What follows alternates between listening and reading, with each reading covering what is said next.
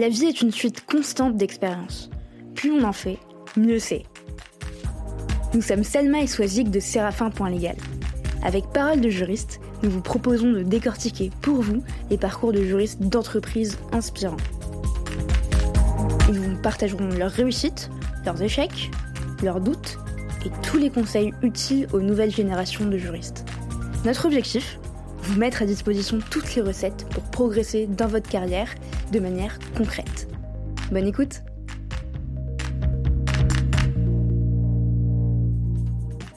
83% des juristes se disent insatisfaits de leur processus contractuel et j'imagine que certains d'entre vous en font partie. Oui, vous qui m'écoutez. Vous qui en avez marre des tâches chronophages et fastidieuses sans aucune valeur ajoutée. Vous qui n'arrivez pas à retrouver certains contrats éparpillés dans les fichiers ou les ordinateurs de vos collègues. Vous qui rappelez pour la vingtième fois à Pierre de l'équipe commerciale que c'est bien vous qui êtes en charge des contrats liés aux achats indirects ou encore vous, qui avez été informé la veille pour le lendemain de l'échéance d'un contrat et qui n'avez pas pu le gérer aussi bien que vous le souhaitiez. Chez Séraphin Légal, nous pensons que tout ça n'a plus de place dans votre quotidien et notre logiciel de gestion de contrat est justement conçu pour vous simplifier la vie et celle de vos interlocuteurs. Pour en savoir plus, n'hésitez pas à nous contacter.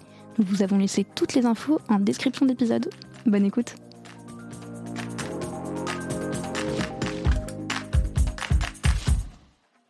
Bonjour Pierre. Bonjour Pierre. Bonjour Selma, bonjour Swazik. Très contente euh, de te recevoir euh, aujourd'hui pour parler de, ton parcours et d'un milieu qu'on connaît surtout à travers le, côté sportif et très peu d'un point de vue juridique. Un sport qui est aussi de plus en plus populaire grâce à Netflix. Et pour la petite anecdote, j'ai pris contact avec, euh, Pierre après avoir visionné la saison 2 de Formula One Drive to Survive suite à l'affaire de la Pink Mercedes, période pendant laquelle Renault aujourd'hui euh, Alpine Racing, a été très active pour contester la, légalité d'une certaine voiture, d'une certaine écurie qu'on ne nommera pas. Et donc j'étais curieuse de savoir, d'en savoir un peu plus sur le quotidien d'un juriste au sein d'une écurie euh, de Formule 1, au sein euh, d'une telle entreprise. Et donc je suis très contente avec Sozik de, de pouvoir découvrir un peu plus ce volet. Donc j'arrête de parler et je te propose de te présenter de la manière dont tu le souhaites. Eh ben, merci de me recevoir, c'est un plaisir. Donc, je m'appelle Pierre, j'ai 34 euh, ans, je suis originaire de Nantes, euh, mais j'habite actuellement à Rennes. Je suis pas à une contradiction près. Ça reste la Bretagne, c'est bien. Moi, j'aime bien les Bretons. Le quota remonte. On part sur une bonne base. Et voilà, et donc je suis responsable juridique de Alpine Racing France. Et est-ce que quand tu étais petit, tu voulais faire de la Formule 1 pas du tout. Euh, quand j'étais petit, j'étais euh, mes, deux héros, c'était euh, Tintin et Batman. Batman, c'était un peu compliqué de suivre son modèle, donc je voulais plutôt être journaliste quand j'étais petit. Et est-ce que tu as essayé de, devenir journaliste? Tu, tu interviewais ta famille euh, j'écrivais beaucoup en fait en étant petit, j'ai toujours écrit. Euh, j'ai vaguement essayé après le bac de, tenter quelque chose. Et puis au final, au fil de l'eau, non, ça, a bifurqué. Donc tu as décroché ton bac, ensuite tu as suivi des études de droit et pas des études de, de journalisme, et tu as notamment fait un échange, et tu sais, les échanges en fac de droit ont, souvent mauvaise réputation, et c'est un mythe qu'on essaye de briser avec Swazik euh, dans le podcast, à notre humble niveau en montrant justement qu'on peut faire un échange et réussir son parcours universitaire et professionnel. On voit très souvent euh, que les échanges sont faits en Angleterre, en Europe, aux US, au Canada. Euh, et toi, de ton côté, tu as effectué un échange en M1 à Galatasaray, en Turquie, euh, ce qui a beaucoup suscité ma curiosité? Est-ce que c'était parce que tu étais fan de foot et de l'équipe de Galatasaray ou, rien à voir? Rien à voir. En fait, alors déjà, première chose, penser que faire une année à l'étranger, ça va desservir euh, son CV ou, autre, je trouve ça absurde. Au contraire, euh, c'est plutôt, euh, c'est plutôt valorisant. Et moi qui suis maintenant de l'autre côté, quand je recherche un stagiaire, par exemple, je fais clairement attention à, ce genre de choses et je pense que c'est clairement un plus. En ce qui me concerne, en fait, euh, j'avais la chance d'avoir un niveau d'anglais déjà pas trop mal, donc euh, j'ai évité la destination euh, classique qui est, qui est soit l'Angleterre, l'Irlande. Je voulais vraiment, vraiment découvrir autre chose, découvrir une culture très différente de la nôtre, même s'il y a évidemment des, des similitudes.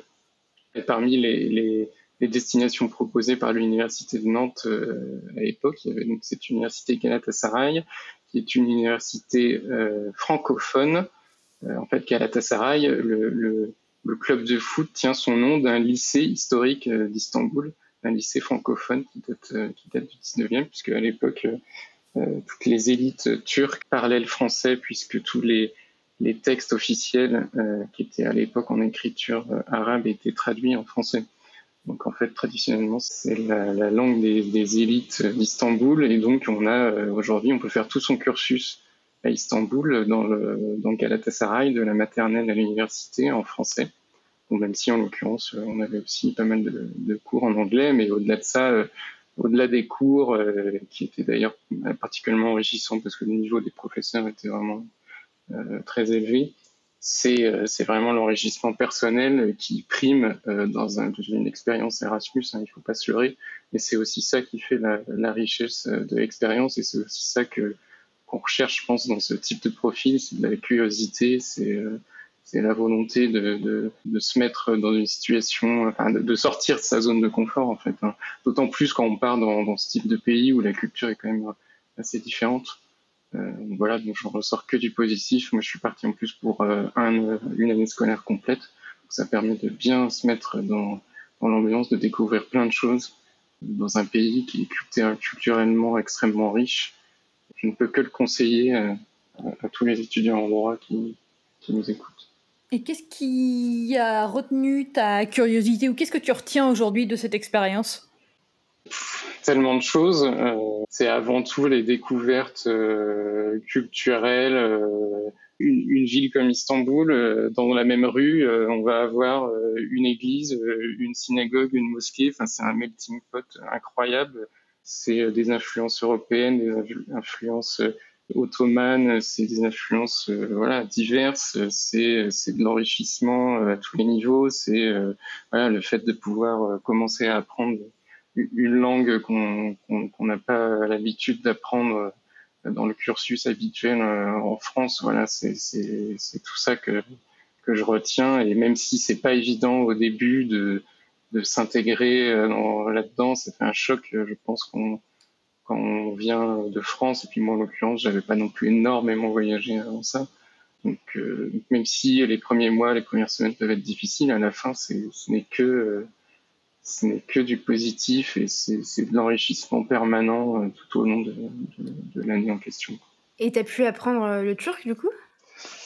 Un petit peu. Euh, j'aurais pu faire plus là-dessus. Euh, c'était pas évident pour moi de se mettre dans, de me mettre dans cette langue, euh, notamment parce que euh, en fait l'ordre des mots dans la phrase est assez différent de, du, du, français ou de l'anglais ou de l'espagnol, et du coup la gymnastique intellectuelle derrière est très différente. J'ai trouvé ça assez difficile, mais, euh, mais, je garde le peu que j'ai appris, je l'ai gardé, donc, mm. euh, donc voilà, donc, ça reste ça reste un petit plus. Et tu avais des cours de droit comparé ou de, de droit local ou euh... L'essentiel de nos cours était soit du, ouais, du droit plutôt européen, international, ou voire du droit comparé. Ouais. Euh, assez, peu, assez peu de droit local au final, ce, qui est, enfin, du point de vue pur euh, cursus, n'est pas plus mal parce que euh, même si c'est enrichissant de découvrir un, le, le, le, droit local, c'est pas non plus, je dirais, super utile à terme. Ouais. Et tu avais fait quelle spécialité? Euh, J'étais en droit, en fait à l'issue de ça, euh, j'ai fait un M2 en droit international et communautaire. Donc le M1 était un peu, un peu dans cette ligne. Et en 2009, justement, tu décroches ton, ton, Master 2 et tu décides de passer, comme beaucoup d'étudiants, euh, le CRFPA pour devenir avocat. Tu as fait plusieurs ouais. stages en cabinet d'avocat. Qu'est-ce qui t'a poussé à devenir avocat? Est-ce que c'était une vocation? Est-ce que tu voulais faire un peu comme tout le monde? Ou est-ce que c'était une vraie volonté, euh, une vraie vocation? C'est pas du tout une vocation, euh, loin de là. Euh, comme je disais tout à l'heure, ma vocation initialement c'était plutôt le journalisme. En fait, tout s'est fait de manière assez naturelle au fil des ans, au fil de l'eau. Il s'avère que j'ai en M2 j'ai fait un stage de quelques mois en cabinet en droit en droit de la concurrence essentiellement et ça m'a bien plu et ça m'a vraiment motivé à, à passer l'examen d'entrée à l'école d'avocat j'ai toujours considéré que ce serait sans doute un plus. Euh, J'avais pas du tout euh, de préférence particulière entre le cabinet et l'entreprise. En fait, je voulais, je voulais euh, garder le plus de portes ouvertes possible, et c'est essentiellement ça qui m'a motivé à, à passer l'examen.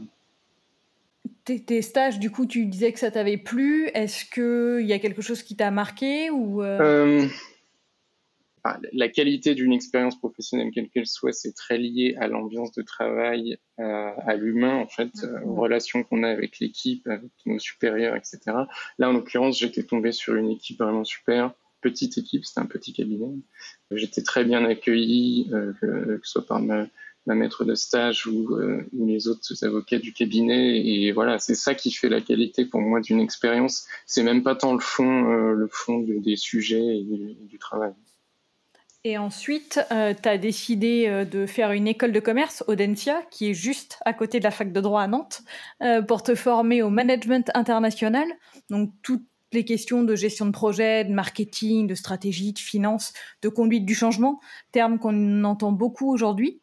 Et si je remets un peu de contexte, on est déjà fin septembre 2014. Est-ce que tu peux nous raconter cette période et ce qui a motivé ce choix? Et, je, précise aussi qu'il y a quelques semaines, quand on avait échangé, tu nous avais raconté que en commençant à exercer, tu n'avais pas gardé nécessairement un très bon souvenir de, la profession.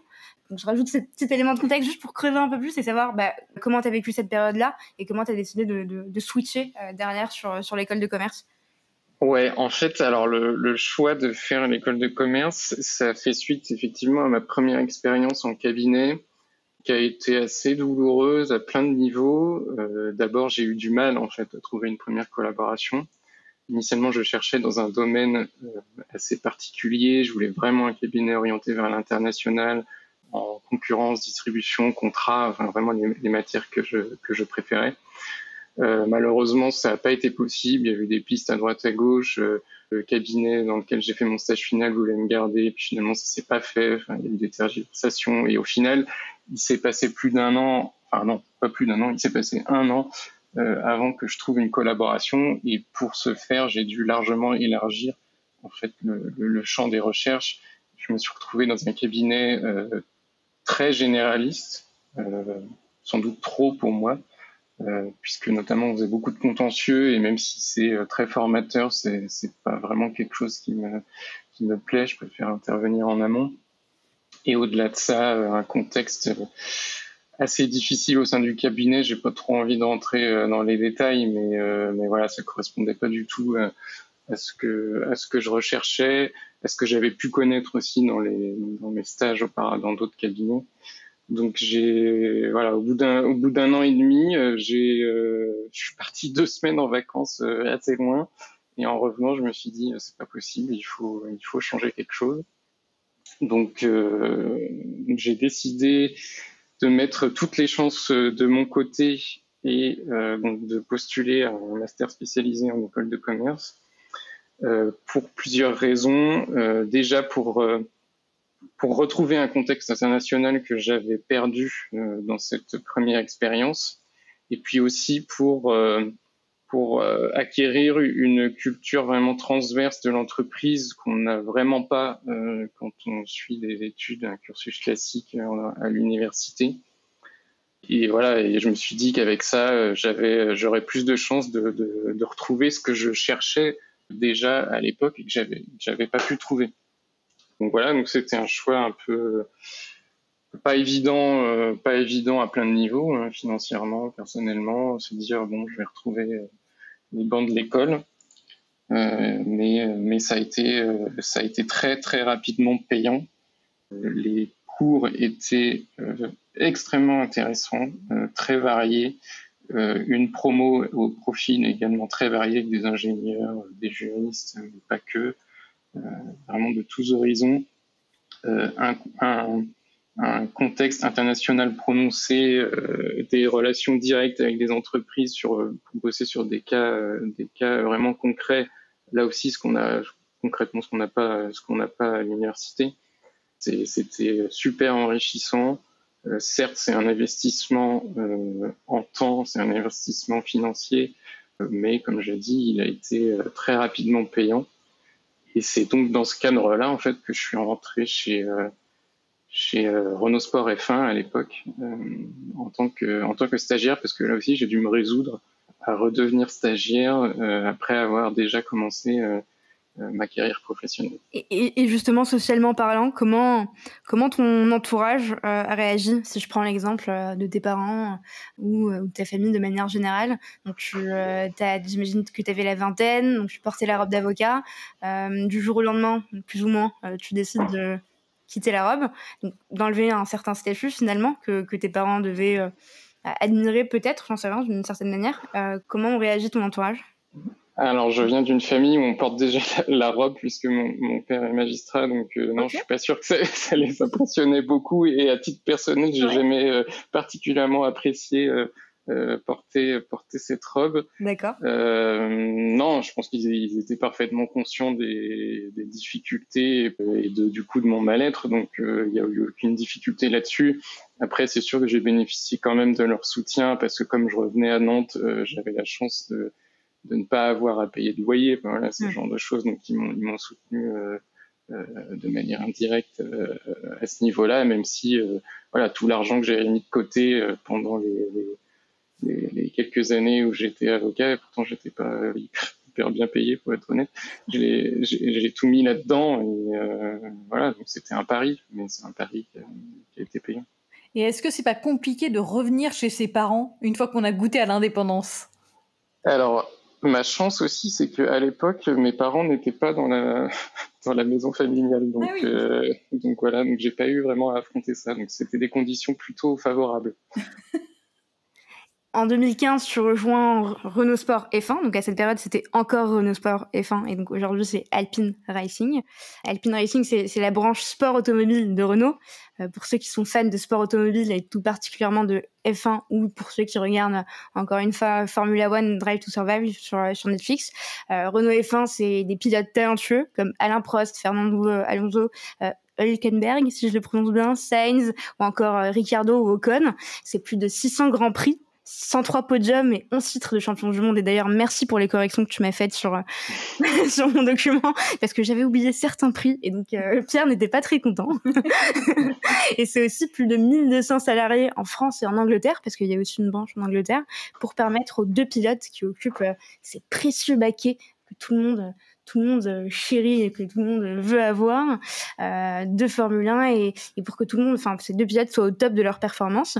Euh, donc les couleurs jaune et bleu euh, sont tout un symbole euh, du sport automobile en France mais aussi à l'étranger. Est-ce que tout le monde sait ce que c'est qu'un baquet? Un baquet, c'est bah, Pierre, un baquet, c'est une place. Tu me dis si je me trompe. C'est le siège, c'est le siège du pilote dans, dans, la Formule 1 et qui, pour la petite anecdote, est moulé sur sur leurs fesses, quoi. Ah, c'est marrant ça. Ouais. je savais pas que c'était, je savais pas que c'était moulé sur leur face, mais encore une fois, tout est fait pour optimiser leur performance et j'imagine que ça doit jouer dans le dynamisme de, du véhicule. Ouais. Tu peux nous expliquer, Pierre, comment tu as intégré ce milieu euh, et comment justement tu as décroché ce, ce, premier stage? Alors, euh, tout simplement en répondant à une offre de stage qui était publiée sur Village de la Justice, euh, il n'y a rien de très sorcier.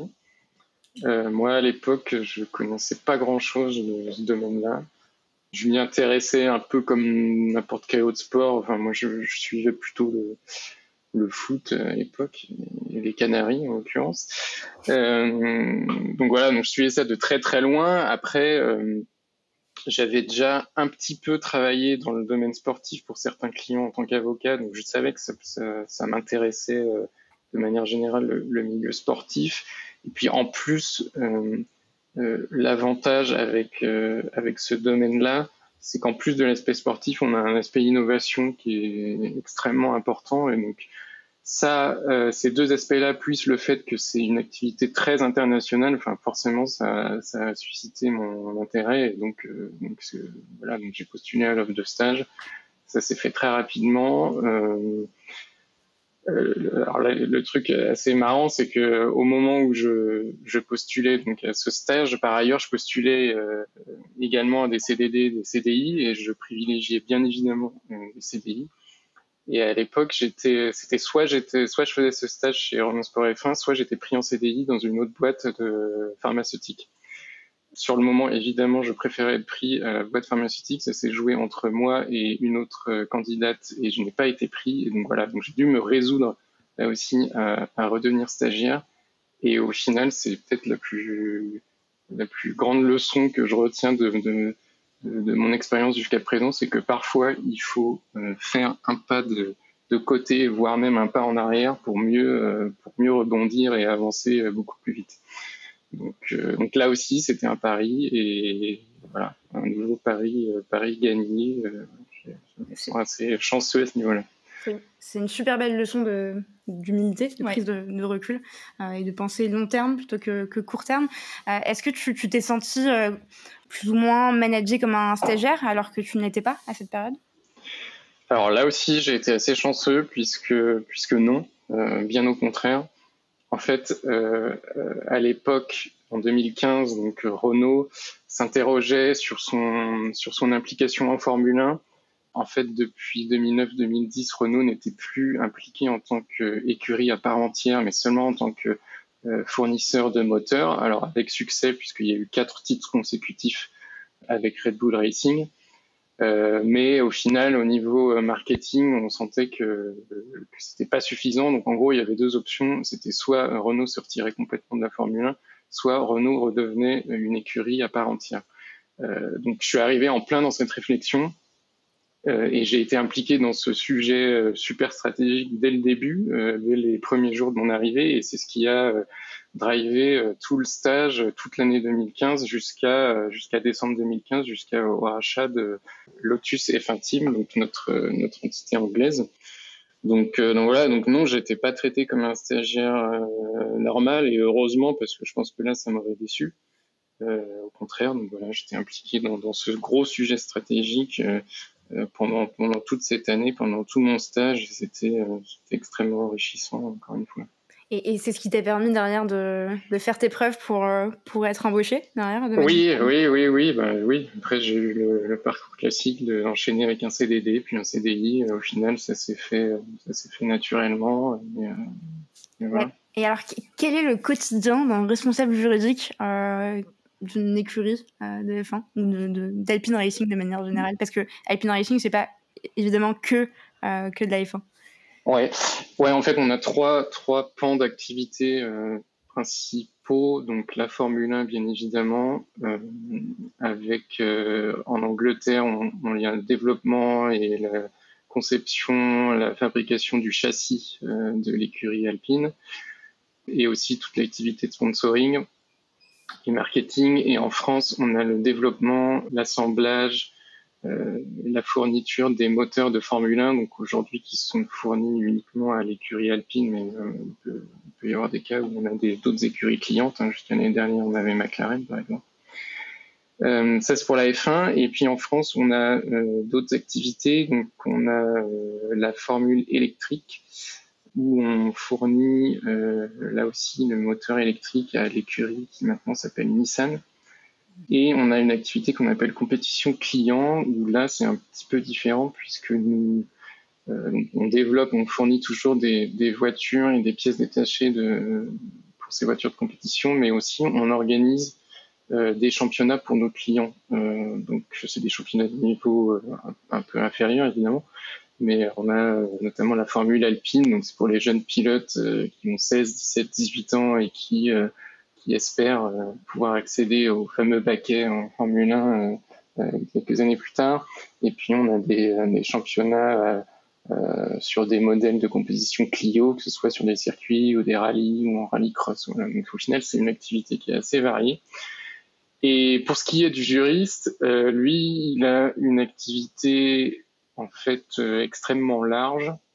On est, on est assez généraliste dans le bon sens du terme, puisqu'on a d'un côté, je dirais, l'aspect sportif assez euh, classique, comme on peut l'avoir dans n'importe quel sport, avec euh, la gestion des contrats avec les sportifs. Donc pour nous, les pilotes, c'est les, deux pilotes titulaires de l'écurie de Formule 1, mais pas que, parce qu'on a aussi une, académie de jeunes pilotes euh, sont aussi les pilotes qui participent à nos championnats, etc. Donc, euh, donc euh, il n'y a pas que deux contrats par an. Là. la relation avec les sponsors, tout ce qui est marketing, etc. Et puis à côté de ça, on a la spécificité du sport automobile qui est aussi qui est aussi une industrie. Donc en fait, on a on a toutes les relations avec avec les fournisseurs de pièces, on a les relations avec euh, les gens avec qui on fait du développement, donc toute la propriété intellectuelle, la protection du secret des affaires, de la confidentialité, ce genre de choses. On a euh, également les aspects réglementaires sportifs qui sont extrêmement importants en Formule 1 et dans tout le sport automobile d'ailleurs. Donc on a plusieurs types de réglementation purement sportive, la réglementation technique, euh, maintenant la réglementation financière puisque la Formule 1 met en place euh, ce qu'on appelle le cost cap, donc c'est un encadrement euh, des budgets des écuries afin de niveler petit à petit le niveau. Euh, euh, donc voilà, il y a tout ça également à, gérer, y compris donc les, contestations qui peuvent surgir sur la légalité ou non de telle ou telle voiture. Donc je pense qu'on va en reparler. voilà, donc il y a cet aspect réglementaire sportif, relation avec les fédérations nationales, internationales, et enfin, on a également tout un pan euh, conformité euh, où on traite de, euh, de, tout le programme éthique et lutte contre la corruption, de la protection des données personnelles. Donc c'est très large, c'est très large. C'est ce que j'allais dire. En fait, ça, ça, me paraît évident en t'écoutant, mais il faut connaître. Enfin, il y a une comment dire ça, une multitude de droits que tu dois maîtriser pour que tout, pour assurer la sécurité juridique de l'entreprise, et, euh, et ça doit pas être évident parce qu'on peut pas être spécialiste de tout. Non, c'est clair. Euh, donc non, c'est pas évident. En plus, on jongle euh, entre deux entités françaises et anglaises, donc on jongle entre droit français et droit anglais généralement. Euh, donc ça ajoute encore à la difficulté. Euh, je prends un exemple tout bête. Serait-ce que pour les problèmes de conformité, on a, on a la loi Sapin 2 qui s'applique en France, en Angleterre, on a le UK Bribery Act donc euh, il faut essayer de faire en sorte que nos programmes de conformité soient soient conformes aux deux aux deux législations. Donc euh, non, c'est pas évident. Voilà, on jongle euh, on jongle sans arrêt entre plein de domaines différents, plein de droits différents. bon, évidemment, comme comme tout service juridique, quand on a un doute, on se fait aider par par des conseils externes, hein, évidemment. Mais bon, oui, ça impose d'être très polyvalent, puis très réactif parce qu'on est dans un domaine où on demande aux pilotes d'être rapides, on demande aux mécanos de changer une roue euh, très rapidement, on demande aux ingénieurs de euh, dessiner des plans très rapidement, et par extension, on demande ça un peu à tout le monde. Euh, donc tous les, les, toutes les fonctions support, même si j'aime pas du tout ce terme, sont logées à la même enseigne et on demande la même, voilà, la même réactivité de tout le monde. Et ce qui, ce qui provoque une émulation et un intérêt permanent, je pense, dans, dans, dans cette entreprise. Tu es capable de rédiger un contrat en 5 secondes, 2 secondes, comme changer une roue euh, aussi rapidement, du coup Non, mais, euh, mais c'est pas rare qu'on nous demande des choses pour la journée, pour, pour le lendemain, et, voilà, ou que les instructions changent d'un week-end à l'autre parce que parce qu'il y a des discussions forcément qui, qui se déroulent en piste entre les, les, patrons des écuries. Donc la vérité du vendredi n'est pas la même que celle du samedi ou du dimanche. Donc il voilà, faut, faut être, euh, il faut savoir s'adapter, il faut pas pas le prendre pour euh, pour soi. Et puis euh, voilà, pour se remettre à l'ouvrage constamment. Et vous êtes combien dans ton service? On n'est pas nombreux, on est on est quatre.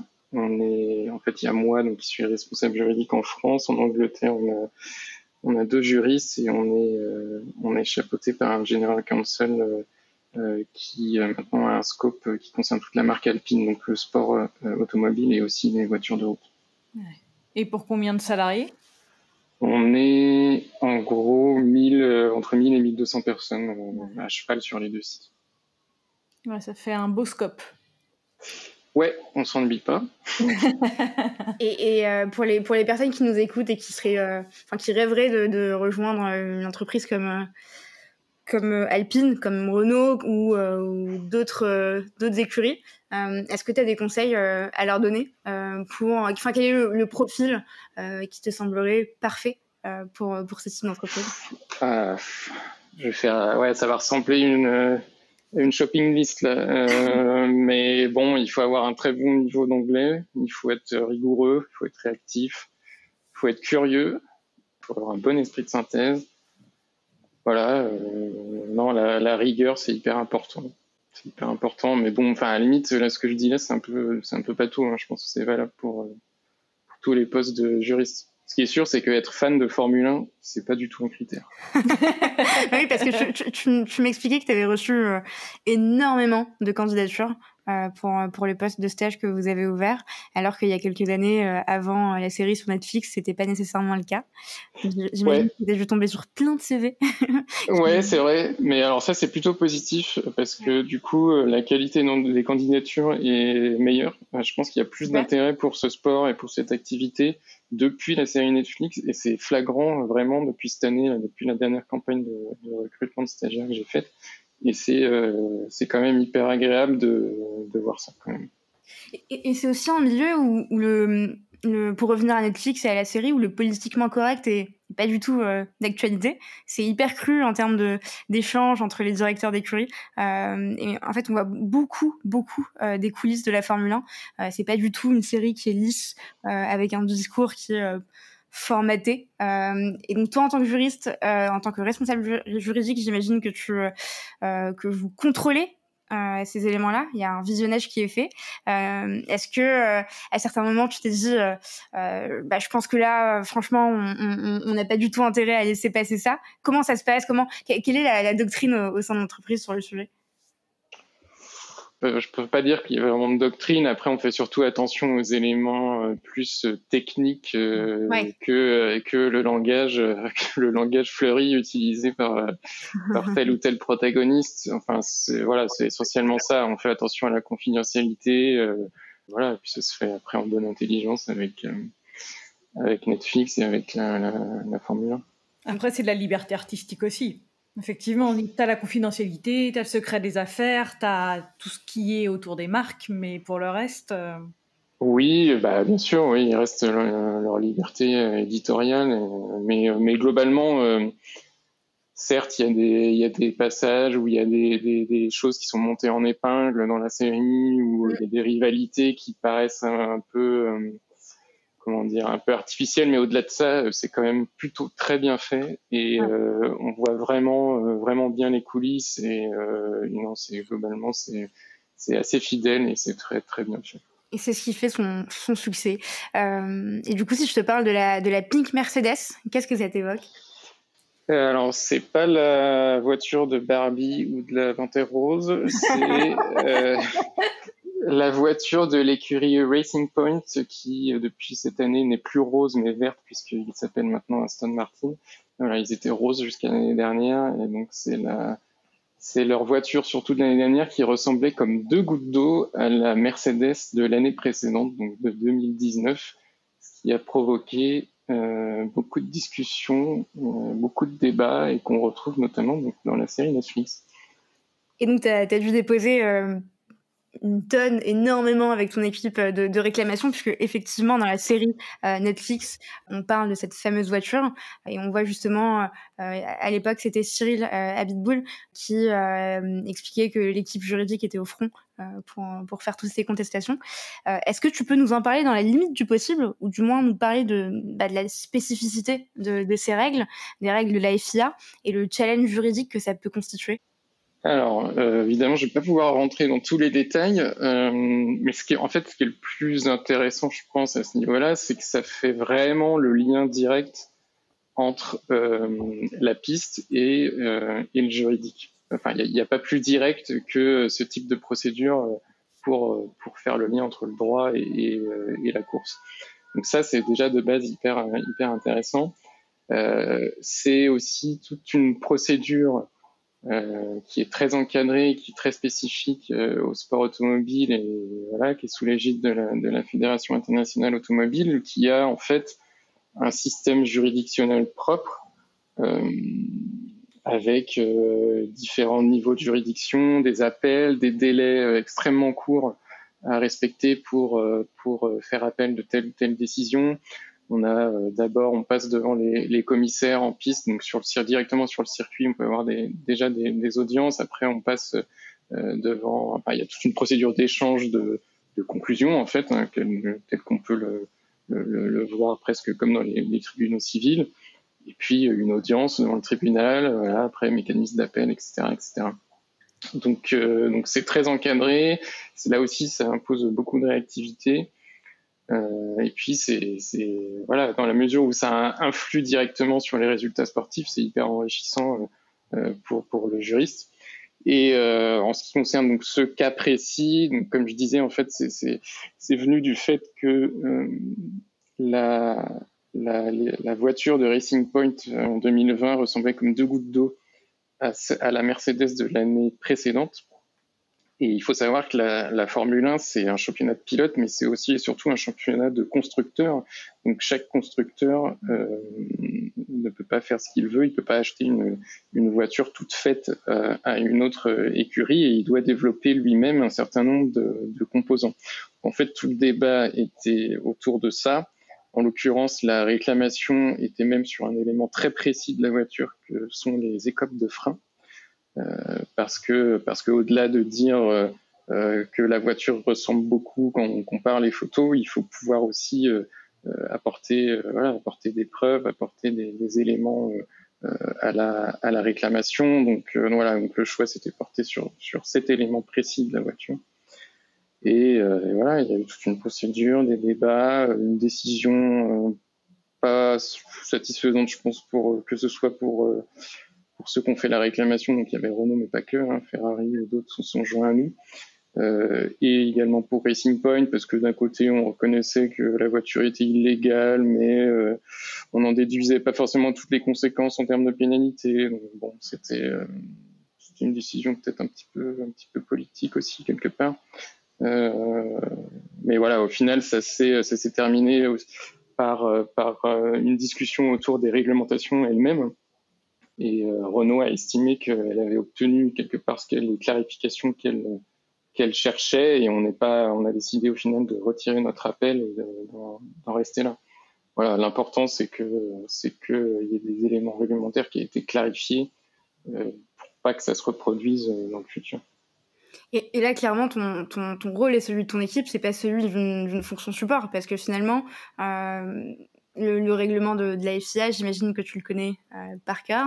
Euh, que voilà, j'ai pas cette prétention. non mais que, plus ou moins, que, enfin que tu le maîtrises en tout cas, euh, que tu en connais le tenant, les aboutissants, euh, et que euh, effectivement, tu, tu, le juriste a son rôle pour conseiller. Je sais pas, le directeur d'écurie sur, sur certains points. Oui, bah, bien sûr, bien sûr, mais pas que dans le cadre des réclamations, c'est aussi quand on réfléchit déjà sur l'élaboration des réglementations, parce que c'est fait en, euh, par la FIA en collaboration quand même avec les écuries. Donc là aussi, il y a un peu de, euh, en fait, c'est du, c'est du lobbying. Hein, c'est pas un gros mot pour moi du tout. C'est euh, soulever des points juridiques dans certaines rédactions qui, qui, nous posent difficulté, proposer parfois des alternatives. c'est Ouais, voilà. Donc oui, donc là, c'est sûr que l'idée de, enfin, la notion de, de, fonction support, on est, on est assez loin de ça, sûrement. Et est-ce que cette affaire-là a mis en lumière euh, la direction juridique, à, je ne sais pas si on peut dire ça comme ça, mais à pas à redorer l'image, mais à, oui, a mis en valeur cette fonction-là? Ou comment, quelle est la place de la direction juridique au sein de Alpine Racing? Alors, euh, de manière générale, on a la chance d'être impliqué dans tous les sujets stratégiques, du fait notamment du positionnement de, de ma chef, mais euh, mais au-delà de ça, sur euh, bah, dans la série Netflix, il n'y a pas d'interview du de la directrice juridique. Donc euh, voilà, après c'est c'est comme ça, c'est comme ça dans toutes les entreprises. Le juriste, il a plutôt un rôle de l'ombre. Il faut, il faut savoir aussi faire la paix avec ça. Hein. Si on veut être sur le devant de la scène, on fait peut-être pas ce métier-là. C'est effectivement euh, une bonne réponse. Est-ce que tu, tu, ça t'arrive aussi d'être sur le terrain? Euh, Tu nous parlais par exemple de, de, moments euh, où il y avait des délais super courts en, en plein week-end euh, de course. Est-ce que te, on te sollicite pour être sur le terrain et pour, pour mettre en place certains éléments avec bah, ça peut arriver, mais très franchement, c'est vraiment ponctuel. il faut savoir que les accréditations sur les grands prix sont quand même assez restreinte, d'autant plus euh, en période de Covid. Euh, et puis aujourd'hui, euh, c'est quand même relativement aisé de, de, travailler à distance, et y compris les ingénieurs hein, qui sont à l'usine pour aider les gens sur la piste. Donc, donc ouais, donc vraiment s'il y a des, des, délais à respecter ou autre, c'est pensez bien si le juriste est là, mais s'il n'est pas là, euh, on peut se débrouiller quand même. Quoi. à, mon plus, à mon plus grand malheur, parce que j'ai essayé de, négocier une, une, casquette euh, signée par, Fernando Alonso, mais euh, Pierre m'a annoncé qu'effectivement, il n'était pas souvent sur le terrain et que c'était un peu compliqué en, période de Covid. Donc Pierre, Alors, comme, comme je dis, on gère aussi la compliance et l'éthique et de la lutte contre la corruption. donc, donc on va pas rentrer dans ce débat-là. Effectivement, mais tu vois, c'est une très bonne réaction. Euh, donc, euh, non, tu, tu, as raison, mais j'aurais tenté. Euh, qui ne tente C'est bien tenté. en plus, c'était même pas pour moi. tu vas avoir des problèmes, toi. Bah, j'ai fini par avoir un code promo en ICA, hein, ça, marche quand même. C'est pas le même milieu, mais, voilà. Euh, si on passe à un sujet qui est pas du tout pro, euh, tu... il me semble que tu joues dans un groupe de métal. Donc en fait, c'est ma petite vengeance, tu sais, je, je, t'affiche euh, sur, tes occupations euh, personnelles. Non, ah, non, non, non C'est pas de l'affiche, hein, j'en suis plutôt, euh, j'en suis plutôt fier. oui, donc je joue, je joue du clavier dans un groupe de métal qui s'appelle Era Nova. en fait, je joue depuis très longtemps puisque j'ai commencé avec, à l'époque dans un autre groupe avec mes, mes frangins quand j'avais 14 ans, je crois. Euh, et voilà, c'est une passion euh, en fait qu'on a toujours fait euh, de manière très sérieuse avec des enregistrements, des albums qui ont été, qui ont été, publiés, ils sont sur Spotify hein, pour ceux qui, s'intéressent. le nom du groupe, enfin non, le nom des albums, pardon, autant pour moi. Non, mais vous tapez Era Nova sur euh, Spotify, vous devriez, vous devriez y trouver. Mais euh, non, c'est bon, même si là, du fait de, des occupations de chacun, euh, forcément, ça tourne un petit peu au ralenti. même si, voilà, on a bon espoir de d'avancer et de, de, publier avec ce groupe-là un deuxième album, je sais pas quand, mais aussitôt que possible. Et voilà, non, je pense que c'est bien de, c'est bien de avoir des, des passions à côté et puis surtout de moi, j'aime bien faire, avoir des passions, c'est bien, mais j'aime bien le faire aussi, euh, aussi sérieusement que possible. Donc, euh, donc voilà, c'est un, c'est un passe-temps, mais c'est pas qu'un passe-temps, ça, ça va un peu au-delà de ça, je pense. C'est effectivement trop, essayer de concilier vie pro et vie perso. Ouais, pas évident. pas évident, d'autant que euh, là aussi, on le voit, enfin, on le voit chez Alpine, pour beaucoup de gens, mais moi aussi maintenant, c'est le cas, hein, c'est le sport automobile, c'est une passion. Euh, donc, euh, donc euh, dans ce domaine-là, les gens exercent aussi leur passion quand ils exercent leur métier, ce qui peut, ce qui peut parfois aboutir à des dérives. Donc c'est aussi pour ça que je disais que voilà, être fan de F1 pour un juriste chez Alpine Racing, c'est pas un critère et parfois ça aide aussi à avoir un peu de distance, donc, donc c'est pas plus mal. C'est ce que nous disait une de, une de nos invitées, euh, Maëlle Bian, qu'on avait reçue et qui nous disait que bah, pour son, son propre bien-être, euh, euh, avoir une autre passion qui n'a rien à voir avec le, cœur d'activité de son entreprise ou son métier en lui-même, en fait, ça lui permettait de, de souffler, euh, de se rattacher à quelque chose d'autre quand ça n'allait pas bien au travail, et donc de se sentir beaucoup mieux, beaucoup plus épanoui à, à, certains moments. Bon, ça, ouais, je suis persuadé. Ok, bah écoute, très clair. Et, si, euh, si on devait te souhaiter des, des, challenges, des objectifs que tu voudrais réaliser euh, par la suite? Ben, Je vais peut-être pas faire une réponse, euh, la réponse attendue, dans le sens où je suis vraiment pas le genre à me projeter très clairement, que ce soit à moyen terme ou à long terme dans ma carrière. je suis plutôt on va dire, opportuniste, euh, sans que, voilà, dans le bon sens du terme. Non, j'ai pas de, j'ai l'ambition, certes, mais j'ai pas de, j'ai pas d'objectif particulier. Je sais pas vraiment ce qu'on peut me souhaiter, à part que je sois toujours, euh, que je m'éclate toujours dans mon, dans mon boulot, quel qu'il soit, euh, où que ce soit. voilà, je pense que c'est ça la clé. j'ai pas, j'ai pas besoin de plus. Un challenge musical, un challenge sportif euh, Oui, oui, bah, j'aime bien les challenges, c'est sûr, qu'ils soient, qu soient musical, sportif, pro, dans tous les niveaux. Peut-être reprendre euh, l'équipe de foot de Nantes euh, qui est classée 18e dans le classement, qui est à deux doigts de la relégation.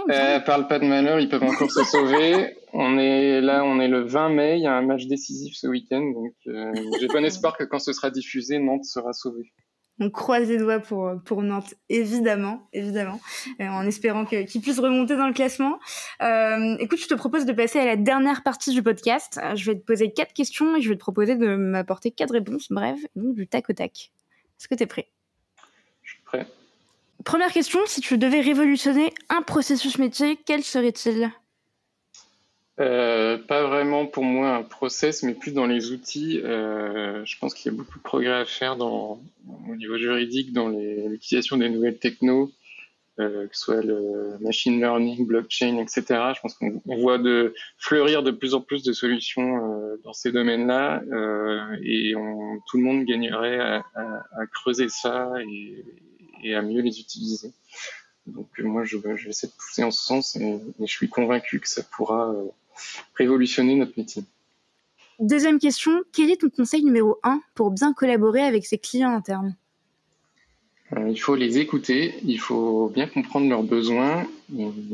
voilà, c'est à peu près tout. Euh, je sais pas si on peut dire que c'est un peu comme un, comme un psy, mais non, quand même pas. Il faut savoir aussi être ferme et, et, donner son point de vue. Mais voilà, déjà les écouter et les comprendre, comprendre leurs besoins, c'est l'essentiel. Au fil des interviews, je me rends compte que c'est quand même euh, un, un, terme qui revient souvent, l'écoute, la compréhension, le, la communication. Bah ouais, comme en même temps dans plein de métiers, hein, euh, pas que en tant que juriste, je pense que c'est quelque part c'est essentiel euh, mm. pour un bon travail en équipe. Troisième question, Pierre. Quels outils utilisez-vous au sein de la direction juridique d'Alpine Racing? Alors, on utilise notre cerveau. Sinon, euh, Office 365, c'est pas très original. Euh, notamment SharePoint, on a, euh, on a une solution de signature électronique qui nous facilite bien la vie, euh, et notamment depuis les confinements. Ouais. Voilà, et je pense qu'on va, voilà, qu'on va accentuer petit à petit notre notre notre implication dans les, dans les nouvelles techno. Enfin, moi, je pense pour ça en tout cas. Ok, super. Euh, et dernière question, donc ma préférée.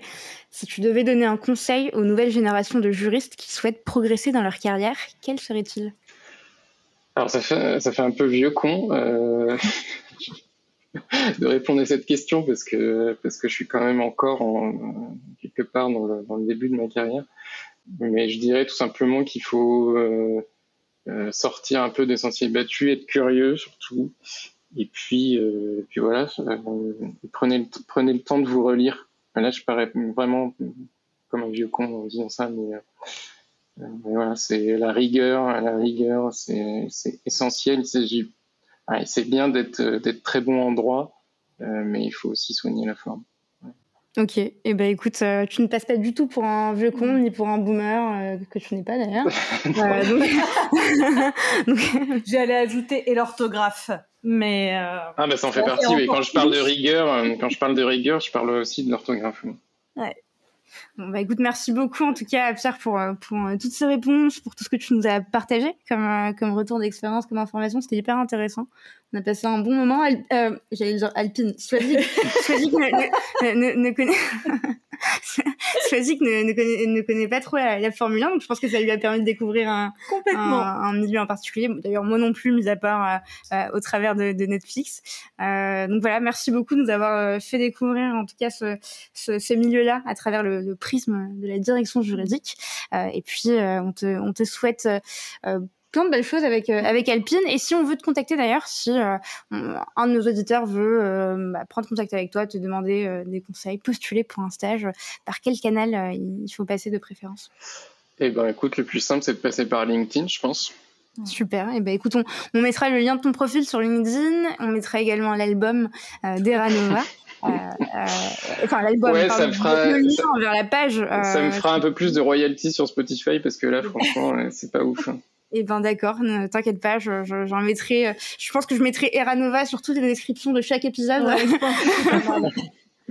On pourra utiliser Eranova en termes de générique. Et le groupe de Julie. Et le groupe de Julie également, évidemment. Julie Le Jeu qui est aussi euh, musicienne, donc ça nous fait deux musiciens. Euh, en tout cas, merci beaucoup euh, Pierre. Merci et, à vous. et puis je te souhaite une belle journée. Bonne journée, à bientôt. À bientôt. Merci d'avoir écouté cet épisode jusqu'au bout. N'hésitez surtout pas à le partager autour de vous, ou encore comme moi, à inciter vos collègues à s'abonner au podcast. Si l'épisode vous a plu, laissez-nous 5 étoiles ou un commentaire, ça nous fait toujours extrêmement plaisir de lire vos retours. Enfin, si vous souhaitez découvrir comment Séraphin Légal révolutionne le secteur du contract management grâce aux nouvelles technologies, rendez-vous sur séraphin.légal, section Demandez une démo. Merci encore et à très vite